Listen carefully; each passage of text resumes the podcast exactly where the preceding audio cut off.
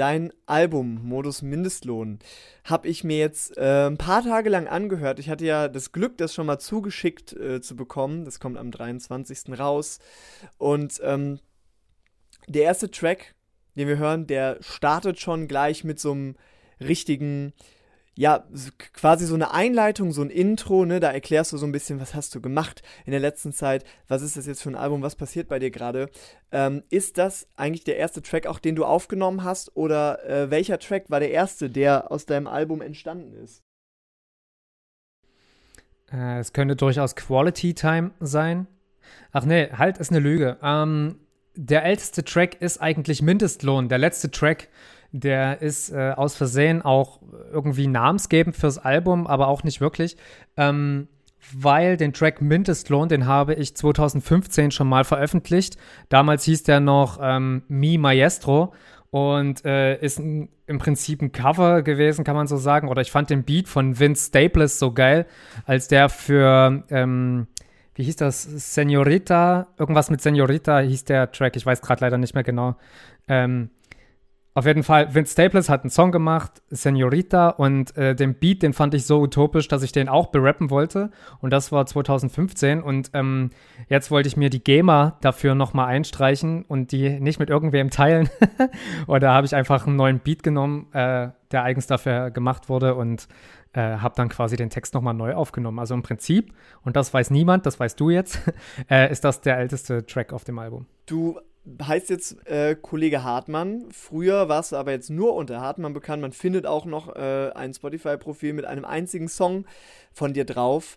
Ähm, was ist da vorgefallen? Kannst du uns mal so ein bisschen dadurch äh, führen, wie das damals kam, dass du gesagt hast, okay, jetzt kleine Änderungen und ähm, das passt natürlich auch gut zu den Themen, über die du rappst, weil du sprichst viel von Arbeit, ja, von Lohnarbeit und von diesem Arbeiterleben, das dahinter steckt. Äh, hast du deswegen auch gesagt, weißt du was, äh, das ist jetzt so ein bisschen mein Thema, auf das ich aufbaue, warum dann nicht Kollege Hartmann?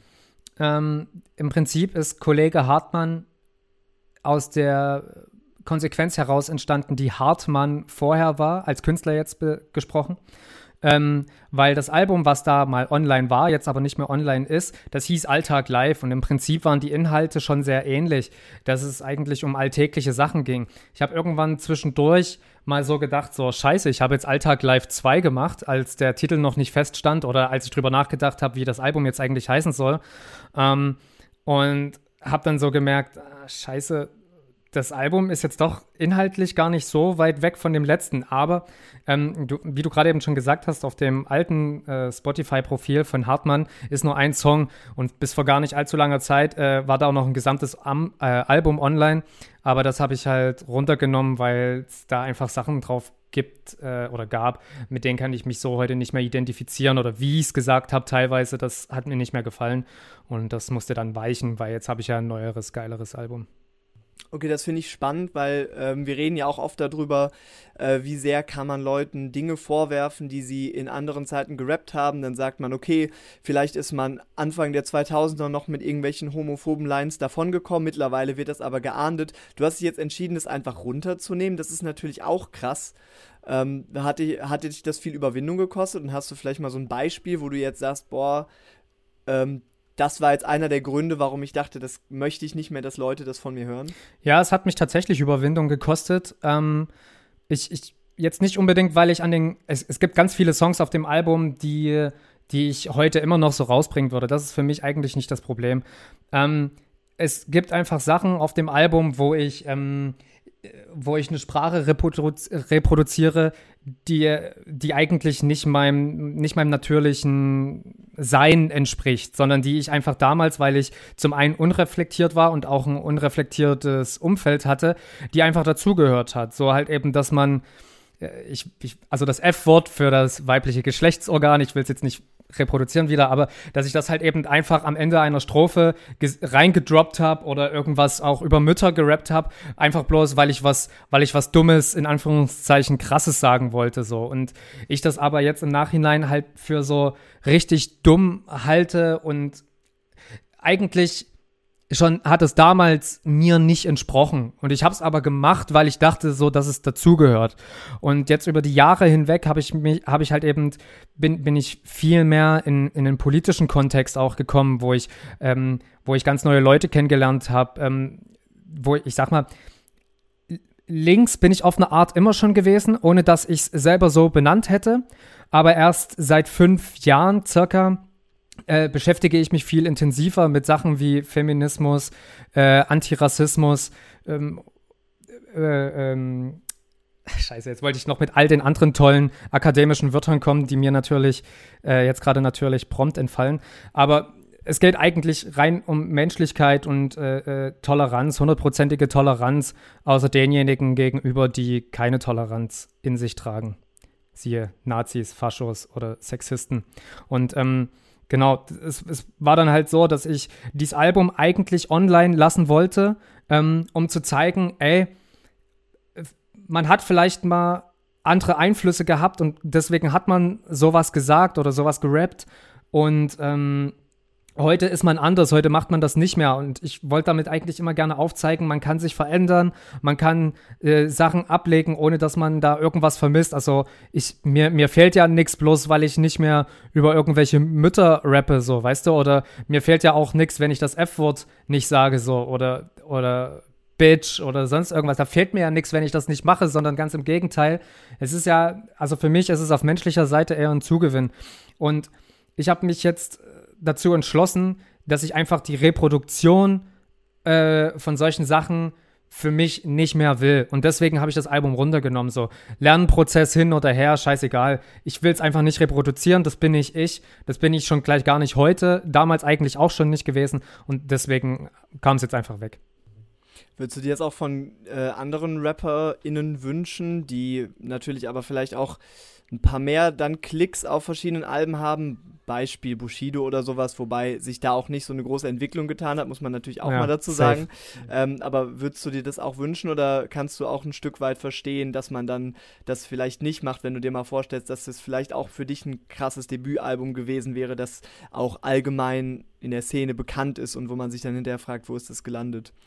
Fällt mir voll schwer. Also das muss jeder, ich finde, das muss jeder für sich selber ausmachen. So diejenigen, die sagen, nö, ich stehe zu 100% dahinter und das ist die Sprache, die ich bedienen möchte, dann go for it, dann kann ich halt deine Musik einfach nicht mehr hören. So, das ist halt dein Ding. Ich meine, man kann dann auch die Musik nicht mehr hören, wenn der Künstler oder die Künstlerin die Musik offline nimmt. Das ist halt klar.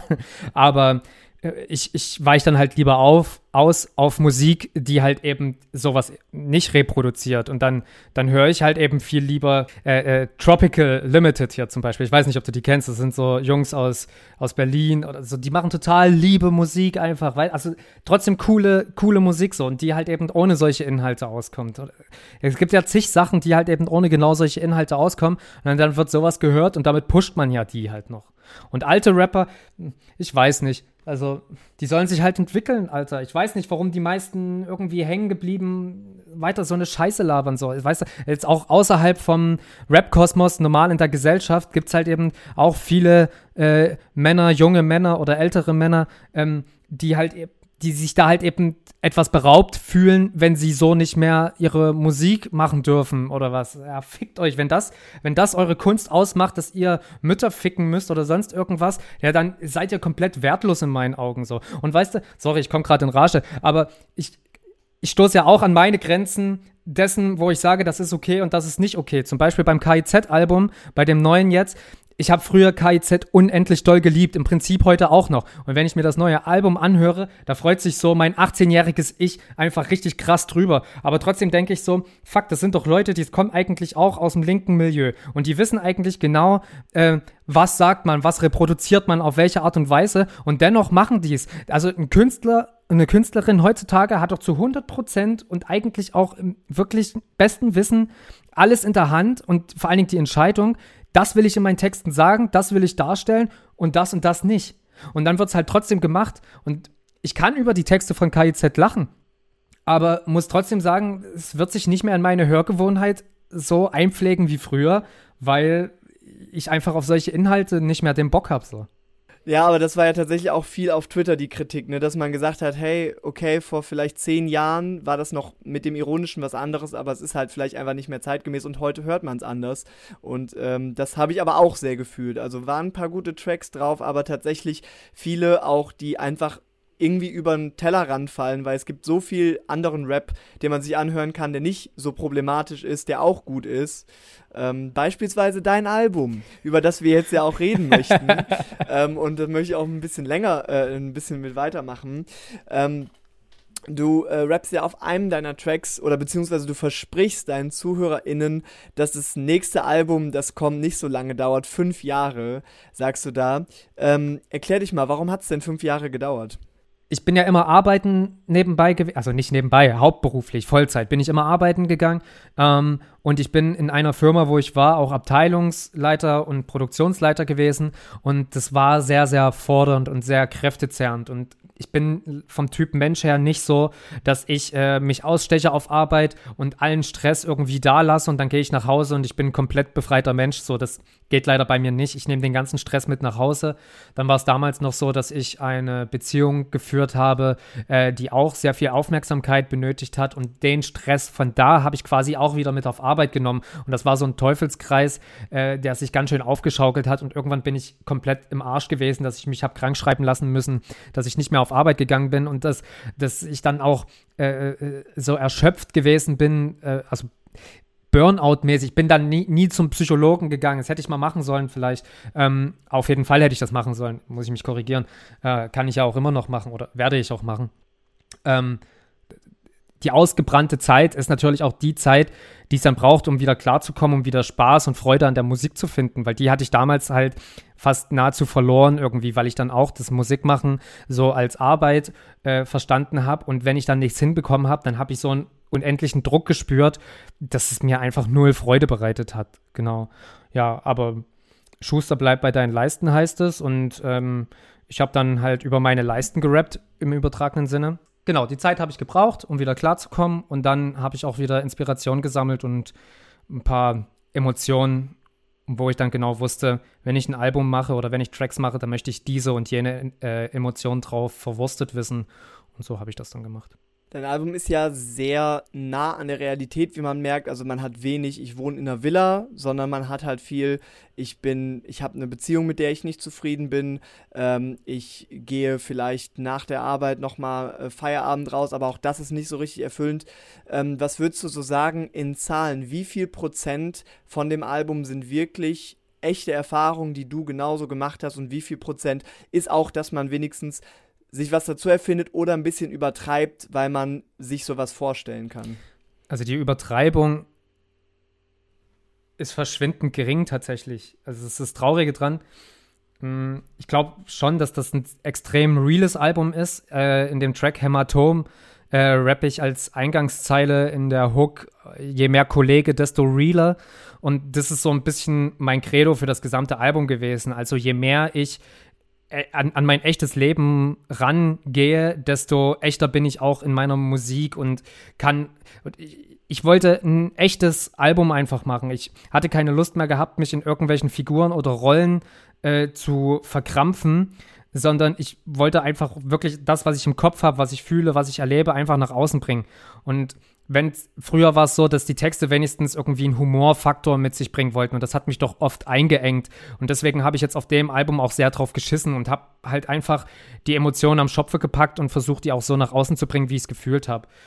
Ähm, interessanterweise Haskara, die ja mit auf meinem Album drauf ist, ich habe sie 2008 18 oder so live in Dresden gesehen und sie hat genau das für mich gemacht. Sie ist ganz echt nahbar und verletzlich gewesen und trotzdem stark in ihrer Attitüde auf der Bühne und in ihren Texten und das, was sie sagt. Und das hat mich so begeistert, dass ich das ab dem Zeitpunkt auch wirklich für mich selber anwenden konnte, einfach 100% ehrlich zu sein, egal ob es lustig ist oder nicht oder egal ob es unterhaltsam ist oder nicht. Ich, ich wollte echt sein, ich wollte keine Rolle spielen. Ja, man merkt das auf deinem Album. Es ist auf jeden Fall etwas, was man nicht mal so eben weghört. Ne? Es ist zwar äh, melodisch, aber trotzdem äh, auch sehr pessimistisch, zieht einen teilweise auch ein bisschen runter, wenn du von den ganzen Sachen erzählst. Ähm, ist das auch so ein bisschen deine, deine Albtraumvorstellung, beziehungsweise was wäre deine, deine, ähm, deine albtraumhafteste Vorstellung vom Leben und was hingegen wäre der Traum, die Freiheit, wo man vielleicht hin will, wo du hin willst? Also interessanterweise, ich bin eigentlich, ich erzähle nie sonst irgendwas von meinen Träumen oder so, aber ich habe wiederkehrende Träume, die ich nur unter äh, Stressbelastung bekomme. Und ähm, die handeln immer wie, also es gibt diesen Song, der heißt Trance, äh, Trance, und äh, da erzähle ich von einer Firma. Also auch bei dem Text ist nichts zusammengesponnen. Und immer wenn ich privat unter Stress stehe, und nachts schlecht schlafe, ich träume immer wieder von dieser Firma und immer wieder ist es eine Horrorvorstellung für mich, weil ich wache, in also in dem Traum komme ich zu mir und ich arbeite wieder in dieser Firma und ich frage mich, wie das sein kann, weil ich um Himmels Willen nie wieder dahin wollte. Also bloß zum Verständnis, ich habe ähm, ich habe meine 20er, also meine Jugend da, habe ich halt weggeschmissen in einem sieben Tage rollenden Schichtsystem, wo ich bloß alle vier Wochen an einem Wochenende frei hatte. So. Und da habe ich halt komplett meine Jugend reingestopft. Und weil ich dachte, ich. Kannst du uns noch mal kurz so zum Kontext geben, was, was du gearbeitet äh, hast? Äh, ich bin gelernter Buchbinder und habe das da auch gemacht. Also industrieller Buchbinder. Das hat auch keine Romantik an sich, dass man so irgendwie in einer Werkstatt steht und Bücher herstellt oder so, sondern es geht einfach darum, Masse zu machen, dass man äh, ich will jetzt kein Name-Dropping von Firmen betreiben, aber ich weiß, was weiß ich, wenn Hinz und Kunst den billigsten Flyer für seine Veranstaltung möchte, dann geht das natürlich auf Kosten derer, die in den Firmen das herstellen. Wenn man sich irgendwo bewirbt, dann ähm, sagen, sagen einem ja so, bewerbe Fuzis immer, guck, äh, guck, was du irgendwie auf Instagram postest, was du so im Facebook machst, ne, sonst sieht das hinterher dein Arbeitgeber nicht, dass der davon was mitkriegt. Ist das manchmal eine Angst, die du hast? weil du wetterst ja in deinen Songs und in deiner ganzen Social Media Präsenz, die man ja auch gut findet, ziemlich viel gegen deine Arbeit. Ich habe keine Angst davor, weil die Arbeit, die ich noch mache und die ich auch gerne, ich mache meine Arbeit gerne als Buchbinder. Jetzt bin ich in so einer kleinen, etwas romantischeren äh, Buchbinderei. Ähm, ich mache die Arbeit wirklich gern und habe damit auch gar kein Problem. Und ähm, mein Chef, der weiß auch, dass ich Mucke mache und der hat mich halt auf die 28 Stunden eingestellt und der weiß, also in gewisser Weise supportet der mich eigentlich auch, weil ich kenne das aus keiner anderen Firma, dass man in so einer Tätigkeit zu solchen Bedingungen eingestellt wird, dass ich solche Freiheiten habe, dass ich freitags halt frei habe, um auf Konzerte zu fahren eigentlich und dass ich dann montags erst mittags wieder anfange, weil ich halt noch ausnüchtern muss, so mäßig. Und ja. Ich würde gerne noch so ein bisschen über den Sound von deinem Album sprechen. Ähm, und den fand ich sehr vielseitig und habe mir überlegt, wie ich den beschreiben würde und dachte mir, aber ich fände es interessant, wie du ähm, den Sound von deinem Album beschreiben würdest. Äh, modern. Auf jeden Fall modern. Also es war definitiv gewollt von mir, dass ich da kein Boom-Bap drauf habe. Das stand für mich von ganz Anfang an fest, weil ich einfach ich liebe einfach elektronische Musik, weißt du, ich gehe gerne auf Techno-Raves, ich gehe gerne zu Drum-and-Bass-Partys und ähm, ich mag die Energie von dieser Musik und Hip-Hop, Boom-Bap kann mir diese Befriedigung in Form von Beats einfach nicht gewährleisten, deswegen bin ich schon ganz glücklich drüber, dass äh, 808 besser eigentlich wieder so zurückgefunden haben. Auch wenn sie sehr inflationär mittlerweile im Deutschrap vorkommen, aber äh, es ist doch eine Energie, die ich präferiere. Ich würde behaupten, der Sound des Albums ist insgesamt homogen obwohl er viele verschiedene Facetten bedient. Man merkt auf jeden Fall auch, dass du Techno-Fan bist. Ähm, vor allem ist mir dann natürlich äh, ein Song ins Ohr gesprungen, Bike Punk, der ist was ganz, ganz anderes, wo ich kurz dachte, bin ich im Genre verrutscht und höre ich gerade eigentlich immer noch das Album, weil der halt sehr, sehr lange Teile hat von etwas, was ich wahrscheinlich irgendwie als so ein Minimal Techno ähm, bezeichnen würde. Du hast jetzt gerade schon gesagt, das ist auch so ein bisschen die Musik, die du privat hörst. Ähm, und hast du dann das Gefühl, dass man diese beiden ähm, Sachen kombinieren muss? Wurdest du da vielleicht auch so ein bisschen, ähm, ich sag mal, inspiriert von Leuten wie jetzt äh, Finch Asozial, der ja auch so ein bisschen damit angefangen hat, Rap und äh, im weitesten Sinne Techno zu vereinen und das gut ankam? Ähm, Finch Asozial habe ich tatsächlich gar nicht so auf dem Schirm. Äh, aber Inspiration habe ich tatsächlich von anderen Deutschrap-Künstlern bekommen. Also, um die mal namentlich zu nennen, so Dizzy macht ja auch so Techno-Anleihen, vor allen Dingen elektronische, heftige äh, Klänge hat er. Oder aus Hamburg, ODMG DIA, die machen auch so heftigen, scheiß, äh, geiler Rap auf, also gut ausproduzierter Rap vor allen Dingen auf äh, Techno-Beats. Und das hat mir halt gezeigt, dass, dass es möglich ist, Rap und, und auch diese Leidenschaft des Technos einfach miteinander zu verknüpfen. Und dann habe ich mir das als Aufgabe gesucht, dass ich das auch gerne hinkriegen möchte. Und jetzt sind halt meine Versionen äh, der Rap-Techno-Wahrheit rausgekommen. Ist das ein Song, ja. den du auf keinen Fall auf einem Konzert oder sehr gerne auf einem Konzert spielen würdest? Oh, unbedingt. Unbedingt würde ich den spielen. Also in der Masse auf jeden Fall kommt er gut an, du auf der Bühne allerdings ein bisschen alleine dann in den langen Pausen ich würde tanzen, beziehungsweise auf der Bühne. Ich bin nicht mehr alleine auf der Bühne, weil ich äh, jetzt immer einen Live-Drummer dabei habe. Und äh, der, dem würde ich dann natürlich Freiraum geben, dass der komplett durchdrehen kann. Also das, was du als äh, Minimal Techno oder so ähm, versucht hast zu beschreiben, kann ich konkretisieren, geht eher in die Drum and Bass Neurofunk Richtung und äh, muss brutal und groß und heftig sein. Und Nach äh, dem Song Bike Punk fängt für mich so äh, eine kleine Geschichte an, wie ich das wahrgenommen habe. Ne? Wir haben Bike Punk, da geht es zwar erstmal nicht darum, aber wir haben halt gerade diese Bässe und du hast das Gefühl, du bist auf einmal auf einem Rave. Danach äh, hören wir Dünnes Eis, wo wir dann äh, quasi auf einer Rave-Party sind, so wie ich das wahrgenommen habe. Hast du da auch deine Erfahrungen von Rave-Partys verarbeitet? Ja, auf jeden Fall. Äh, diese Story, die äh, ich da am Anfang erzähle, oder generell die Story, die ich auch in dem gesamten Song erzähle, die ist auch so passiert. Ich weiß nicht, ob das was ist, womit man sich hervortun kann oder irgendwas, weil ich finde die Geschichte jetzt an und für sich nicht krass. Ich finde die aber erzählenswert, weil die eigentlich einfach der Norm auf eine Art und Weise entspricht, teilweise.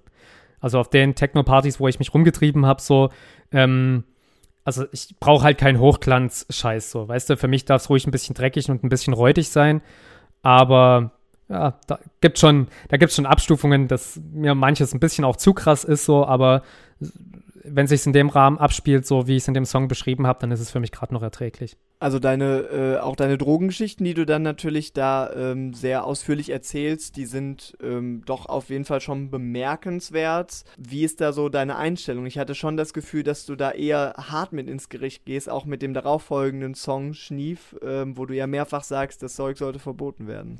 Genau, nee, ich gehe auch damit auf jeden Fall hart ins Gericht, weil ich, ich finde äh, Musik, die einen Drogenkonsum konsequent verherrlicht, finde ich auf jeden Fall falsch, weil ich habe auch dafür zu viele Freunde mittlerweile, die mal auf irgendwas hängen geblieben sind oder die einfach ihr Leben nicht auf die Reihe gekriegt haben danach mehr, die einfach, ähm, was weiß ich, auch normal angefangen haben mit Drogen, äh, also mit Alkohol, was ja einfach man sagt immer, Kiffen ist so die Einstiegsdroge, aber dicker Alkohol ist die Einstiegsdroge, weil die enthemmt einfach so, so massiv, dass du auf alle deine Pläne komplett scheißt, wenn du sagst, heute nehme ich nichts und dann säufst du rein, dann sagst du ganz schnell, drauf geschissen so und jetzt rein damit. Ich habe alle meine Drogenerfahrungen erst in den letzten drei Jahren gesammelt. Also ich bin jetzt 33. Ich habe auch, klar, gekifft habe ich auch ab und zu vorher. Äh, Alkohol habe ich auch getrunken, aber alle anderen Drogen ähm, haben sich in meinem Umfeld immer abgespielt, aber habe ich nie konsumieren wollen. Also auch mit voller Absicht hatte ich da einfach keinen Bock drauf gehabt. Aber eine gewisse Neugier zu wissen, wie sich gewisse Sachen anfühlen, ist dennoch immer da gewesen. Und ich habe zu dem Zeitpunkt, wo ich verschiedene Sachen einfach probiert habe, habe ich mich so stabil in mir als Person und in meinem Leben gefühlt, dass ich gesagt habe, ich probiere das jetzt und ich habe ähm, Freunde, also mein, gerade mein, mein, mein, mein Umfeld, mein Freundeskreis, der ist nicht, der basiert nicht auf Drogenkonsum und das äh, macht es mir auch einfach, drauf zu scheißen, das nicht zu brauchen. Wenn man halt einen Freundeskreis hat, ähm, wo der im Prinzip daraus besteht, dass man gemeinsam konsumiert, dann ist es halt schwierig, weil dann befruchtet man sich ja permanent gegenseitig und ich finde, dann kann das auch schneller außer Kontrolle geraten. Und das ist halt auf jeden Fall was, was, wo man krass aufpassen muss. So. Egal, schon immer seit ich klein bin, ich wollte noch nie von irgendwas abhängig sein, von irgendwem oder von irgendwas. Ich wollte immer äh, unabhängig von allen möglichen Sachen sein. Und das bedeutet auch, dass ich nicht von einer Sucht mir diktieren lassen möchte, wie ich mich verhalte. Und ähm, das ist einfach so tief auch in mir verwurzelt, dass ich nie leichtfertig irgendwie mit Drogen umgegangen bin, sondern auch immer mit dem Respekt davor. Natürlich macht das unendlich viel Spaß, wenn man sich irgendwas reingeschmissen hat und man ist am Tanzen und man feiert und man ist total gut drauf. Gar keine Frage, das genieße ich auch ungehemmt. Aber ähm, am Rande davon, wenn da, davor und danach äh, ähm, bearbeite ich das natürlich mit dem gebührenden Respekt, sage ich mal. Ja, deine Platte kommt am 23. raus. Wem würdest du deine Musik empfehlen? Wer kann das hören? Weil ähm, wir sind Studierende ne, bei uns beim Campusradio. Da arbeiten gar noch gar nicht so viele. Kannst du denen trotzdem dein Album empfehlen? Ja, unbedingt, weil das bereitet darauf vor, was ich glaube, die meisten Studierenden einfach nicht wollen, nämlich sich 40 Stunden lang in, in irgendeiner Firma verknechten zu lassen. Ähm, ich habe es in meiner Vergangenheit leider ein paar Mal gesehen, ähm, dass Leute, also ich habe mit Leuten zusammengearbeitet, die studiert haben und die dann irgendeiner stupiden Arbeit nachgehen, die sie nicht studiert haben, bloß um, weiß ich nicht, irgendwelche Studiengelder zurückzuzahlen. Und das finde ich halt super bitter. Und dadurch, dass ich auch ähm, immer schon arbeiten gegangen bin, also seit ich 18 bin, gehe ich arbeiten, äh, blieb mir der, der Studievorteil also vermeintlicher Studievorteil. Ich weiß, es gibt Studiengänge, da ähm, ist man komplett zu 100% drin, da hat man keine Zeit für irgendwas anderes. Es gibt aber auch andere, ich weiß nicht, ob die dann leichter sind oder ob man da weniger irgendwo anwesend sein muss, da kenne ich mich nicht aus. Ähm, da haben dann junge Leute einfach die Möglichkeit, äh, Netzwerke aufzubauen zu anderen Studierenden und ähm, auch die Welt zu bereisen oder sonst irgendwas. Und das ähm, konnte ich leider so nie schaffen innerhalb meiner Ausbildung, sondern ich bin einfach immer bloß in meiner Firma gewesen und hatte immer wenig Geld und ja. Also ich glaube trotzdem, dass das, was man als Scheißarbeit wahrnimmt, definiert ja jeder auch nach seinem eigenen Erlebten. Und ich kann mir trotzdem vorstellen, dass jemand, der bloß zehn Stunden arbeiten geht, das mit äh, genau demselben Würgereflex ähm, hasst, wie ich meine 40-Stunden-Woche.